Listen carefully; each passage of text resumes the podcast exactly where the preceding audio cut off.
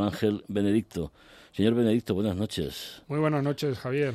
Gracias por venir aquí a los estudios de Onda Madrid. Enhorabuena por la celebración de un seminario con mucha participación de jóvenes estudiantes de la Complutense y también de la Universidad Europea de Madrid. ¿Qué conclusiones podemos destacar de este seminario?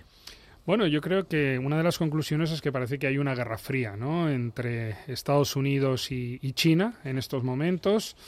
Eh, una guerra fría que va a más, ¿no? Y donde de algún modo nos gustaría saber dónde está la Unión Europea en ese, en ese juego, ¿no? Es decir, si se posiciona a un lado o a otro o está en el medio como parece, pero de algún modo va a tener que posicionarse de aquí a, medio plazo. Y luego, bueno, también China pues, ha establecido una especie de asociación estratégica con, Rusia, que no alianza, ¿no? Porque, bueno, pues no ve otro tipo de alternativas. Y mm, digamos que lo que está viendo es un reordenamiento, ¿no? De ese orden, eh, de ese orden global, ¿no? Que veremos hacia dónde va, pero eh, tiene pinta de, bueno, de que habrá que posicionarse a un lado o a otro. ¿no? Es, como te decía al principio, una nueva guerra fría muy probablemente.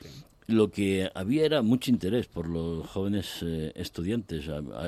Hay veces que las imágenes de algunos haciendo botellón, aunque son a veces demasiados, por supuesto, pero luego cuando tú vas a la universidad, los jóvenes están muy interesados por este tipo de, situaciones en el pues mundo. Sí, realmente yo creo que lo que más atención les llamó fue China, ¿no? Quizá la, presencia también del, ministro consejero Yao Fei allí, ¿no? Yo creo que que atrajo a mucho público, eh, había pues más de 100 personas, ¿no? Más de 100 pasaron a lo largo de la mañana y luego online había mucha gente conectada. Sí, realmente eh, la gente joven está interesada en estos, en estos temas, ¿no? Se dan cuenta, bueno, pues que el futuro depende de esto también, ¿no? Son gente que también, bueno, habla idiomas, eh, controla inglés y entonces, bueno, leen prensa internacional también y están interesados, pues, por medios como Atalayar también, que en este caso, bueno, pues fue el, media partner, ¿no? También de este, de este evento, ¿no? Estaban preocupados por la falta de suministros. También fue un tema que, que salió encima de la mesa y que, bueno, los jóvenes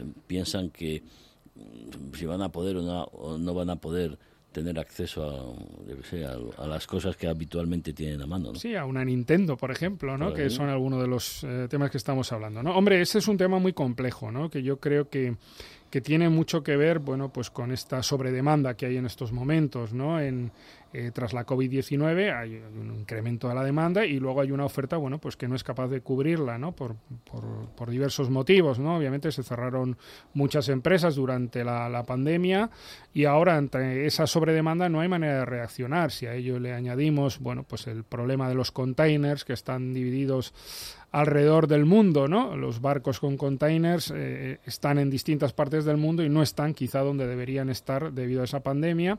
Entonces, bueno, pues el transporte no es el más, no es el más óptimo y bueno, todo eso eh, crea un, grave problema eh, en, esa cadena de, de, suministros que va, que va a más, ¿no? Y si a ello le añadimos quizá también ese desacoplamiento de las economías que parece que está promoviendo de algún modo Estados Unidos hacia China, ¿no? Es decir, cuando hablo de desacoplamiento eh, me refiero a que bueno, pues que cada vez contar que haya menos eh, dependencia de China como fábrica de productos del mundo y que bueno, que la producción cada vez se acerque más a bueno, al país que que tiene que consumir ese producto, ¿no? Es decir, ya vimos con Trump cómo de alguna manera lo que se hacía era que quería que las empresas americanas volvieran a, los Estados Unidos, ofreciéndoles incentivos fiscales y salieran de China. Y lo mismo, bueno, vemos en Europa, ¿no? Después de esa crisis sanitaria, donde no teníamos mascarillas, donde no teníamos eh, respiradores, etcétera, hemos visto la necesidad de quizá de producir cada vez más cerca de nuestro territorio.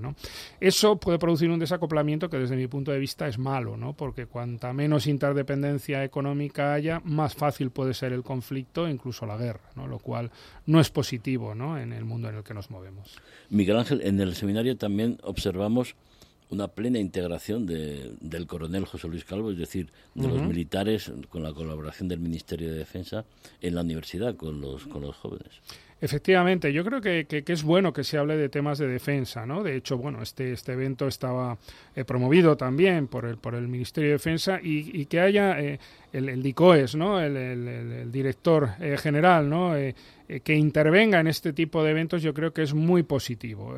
creo que, que, los militares tienen que estar cada vez más integrados, acercarse a la universidad, lo están haciendo desde hace unos cuantos años y además, bueno, hay gente muy formada dentro del estamento militar y creo que es muy bueno que se acerquen a la universidad. De hecho, bueno, están en múltiples universidades, hay másters ya que se realizan con los militares y yo creo que de eso se dan cuenta la gente joven, ¿no? Que ven, bueno, pues como los temas de seguridad y defensa, eh, bueno, tienen que estar más en nuestro día a día. Yo creo que el problema es más político, ¿no? Que muchas veces eh, no hay debate político sobre los temas de seguridad y defensa, ¿no? Yo creo que debería llevarse más al Congreso y que debería estar más presente en la opinión pública, ¿no? Y eso nos ayudaría también a cambiar nuestra visión sobre los temas de seguridad y defensa.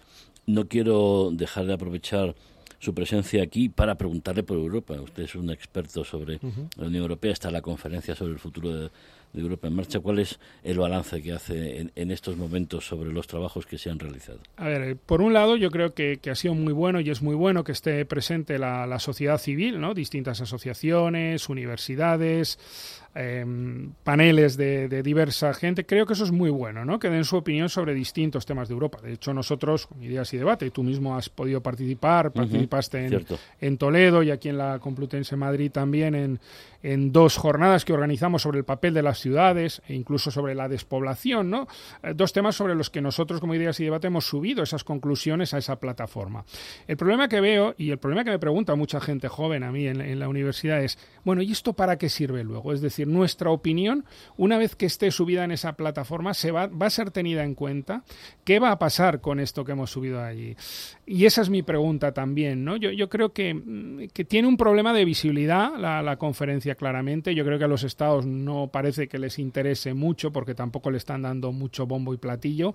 Veremos en mayo, ¿no? Ya cuando mm, tengamos las conclusiones sobre la mesa y quizá yo creo que sí podría servir para, para abrir un debate, ¿no? Sobre la Europa futura que queremos. Pero de ahí a que haya un cambio de los tratados ahora a corto plazo, yo creo que no hay apetito por parte de los estados miembros. Bueno, nosotros deseamos que esa conferencia efectivamente sirva, sirva para construir una, una mejor Europa. Miguel Ángel Benedicto, profesor de la Universidad Complutense. Muchísimas gracias por estar aquí y, también le llamaremos en próximos programas para seguir conversando. Pues muchísimas gracias a vosotros, Javier. Buenas noches.